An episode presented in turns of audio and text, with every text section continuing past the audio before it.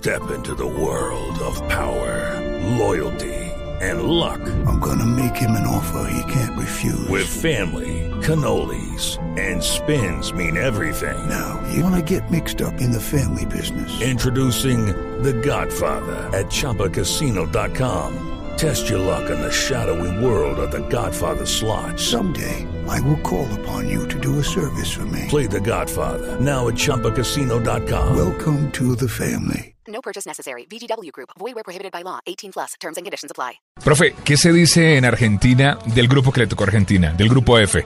Bosnia y Herzegovina, Irán, Nigeria. ¿Qué dicen, qué dicen eh, Que- eh, los hombres del fútbol? que le ha tocado, o sea, hay mucho exitismo en Argentina de parte del periodismo, porque dice que Argentina tiene que estar ocupándose de octavos de final eh, más que en el grupo. O sea, ya no están pensando en la No, primera yo ronda. creo que ese es un error, Sí. un error grosero, o sea, esto lo digo como entrenador. Como pudo nunca- acontecer en el 2002. que Claro, llegaron como grandes favoritos y quedaron eliminados en la primera Exacto, ronda. Ar- Argentina y Francia se fueron en la primera ronda. Francia era el último campeón y se fue en la primera ronda. Y Argentina, que en diciembre con el equipo de Bielsa era el gran equipo para ganar el mundial, se fue en la primera ronda. Entonces yo digo, como siempre decimos los entrenadores, nunca un partido se gana antes de jugarlo. Entonces, primero hay que, hay que vencer, hay que madurar, hay que madurar una idea de equipo. Lógicamente que no es lo mismo enfrentar a, Italia o Inglaterra que a, esos jugadores o a esos equipos, eh, pero sí son 90 minutos donde eh, un favorito va a tener que demostrar la condición de tal. Profe, hablemos del grupo A, donde está Brasil, Croacia, México y Camerún. Yo creo que Brasil es el gran candidato, me, me parece que es el gran candidato no solamente a quedarse con el grupo, sino quedarse con, con el Mundial.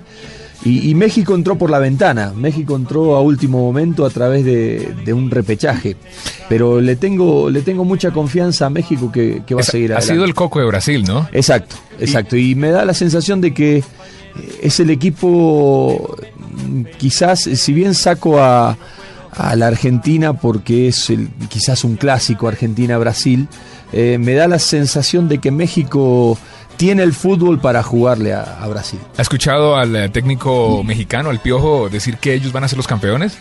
Sí, porque ¿Eso, creo ¿Eso qué es? ¿Eso es motivar al, al equipo, Sí, al más que grupo? nada- más ¿Eso que nada es poner, es poner un listón héroes? alto porque ¿Hacerlos él- grandes? Claro, porque él le tocó agar- agarrar una selección en un momento muy crítico. Sí. Prácticamente México estaba fuera del mundial. Eh, tiene resultados. Estados Unidos le dio una mano en el último partido. Va al repechaje, gana el repechaje contra Nueva Zelanda. Eh, y llega al mundial. Entonces están envalentonados y tienen jugadores que si bien no están en un primer nivel en Europa, tienen detrás de, de ellos eh, esas ínfulas de grandeza que de pronto van a querer demostrarlo en un mundial. Eh, han llegado en otros mundiales de mejor manera que este y quizás en este terminen haciendo un mejor papel que en los anteriores. El grupo G tiene a Alemania, Portugal, Ghana y Estados Unidos. En lo particular, en una encuesta que hicieron aquí en Blue Radio y en el canal Caracol, me preguntaron quién. Yo me fui con Alemania. Tienen en cuenta que ha sido eh, protagonista en los últimos dos campeonatos mundiales y que tiene jugadores muy jóvenes. Pero desde su punto de vista, ¿cómo ve este grupo, profe? Yo creo que Alemania está muy bien, no solamente es candidato a quedarse con el grupo, sino a, a ser un candidato de, de pelear por los cuatro lugares, los cuatro mejores lugares de este mundial. Porque más allá de que tenga un plantel joven, tiene jugadores de experiencia, tiene jugadores con recorrido mundial también, tiene técnicos de experiencia que ya saben de, de este tipo de cosas. Entonces me da la sensación de que, de que Alemania es, es, es el gran candidato de este grupo. Profe, eh, si vamos a jugar un mundial en Brasil, no hay que dejar de hablar de una selección que está en el grupo D con Costa Rica, Inglaterra, Italia. Hablo de Uruguay. Uruguay. eh, todo el mundo eh, causa morbo, ¿no? Un partido Uruguay-Brasil por lo que pasó en 1950. ¿Cómo ve a la selección uruguaya? A Uruguay, a sus jugadores? No, no, o sea, no, no está en su mejor momento. Eh, quizás porque no ha tenido ese recambio generacional.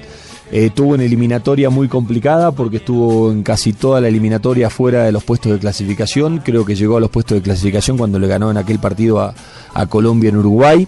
Eh, de ahí se metió de lleno en la, en la eliminatoria porque le había ganado a Perú previo y después le ganó a Colombia.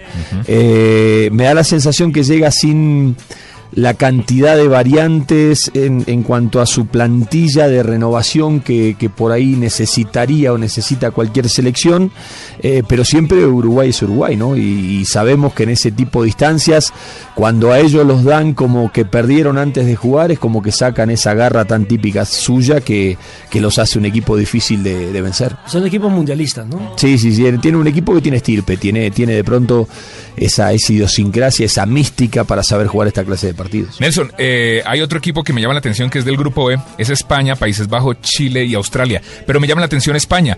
Eh, se ha hablado mucho del recambio, del cansancio de los, de los jugadores, de un Iniesta que ya no está en su, en su mejor fútbol, eh, o, de pronto puede ser por lo que le ha pasado con, con, el Barcelona. ¿Cómo lo ve el profe como técnico de fútbol cuando en Argentina se pone a ver fútbol europeo? ¿Cómo ve a los jugadores españoles? ¿Cómo esta selección de Vicente del Bosque? Yo creo que van, o sea, más allá de que, eh, como, como bien marcas, de que están en un proceso donde se han fatigado, donde han eh, conseguido muchas cosas desde Eurocopa al Mundial, eh, creo que el desafío después se van a volver a, a, poner en sintonía cuando van a querer defender lo que, lo que conquistaron por primera vez en la historia, ¿no? que es el título mundial.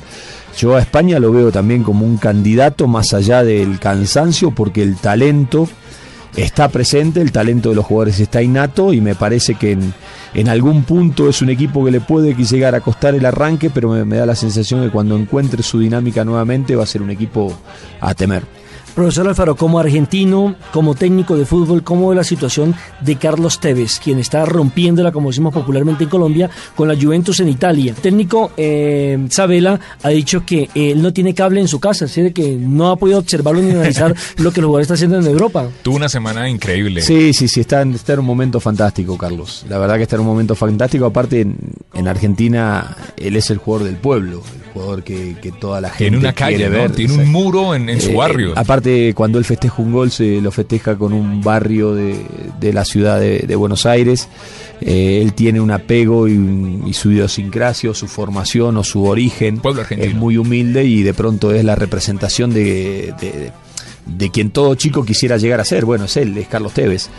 Y más allá de, de- de lo que se habla, eh, que no está confirmado, eh, de que las diferencias que él tiene con, con Messi hace de que a lo mejor pueda ser resistido en el grupo, también es un hecho de que cuando él, eh, es- después de la eliminación del último mundial, Maradona se fue de la dirección técnica, fue el único que salió a respaldar a Diego. Y hay una declaración que es toda una postura cuando le preguntaron eh, cuál es el mejor jugador del mundo, él dijo Cristiano Ronaldo. Entonces, siendo argentino, también es, es toda una sentencia. Sí, sí, sí, sí. Profe, eh, su favorita, su selección favorita en este Mundial Brasil 2014, como técnico, no como comentarista del Gol Caracol y Blue Radio. No, no, yo creo que a mí me da la sensación de que Alemania, España, Brasil, Argentina eh, son, como los, Pelé, profe. son los Está grandes Pelé. candidatos, pero eh, me inclino a, a- a que va a quedar en, para un país americano. Profe Alfaro, gracias por acompañarnos. Qué pena despertarlo hasta ahora acá en eh, Misión Brasil 2014. No, el placer es mío y, y bueno, lo lindo de compartir estos, estos buenos momentos previo al Mundial que tan linda expectativa nos genera. La próxima vez lo llamamos por ahí a la 1 o 2 de la mañana. No hay problema.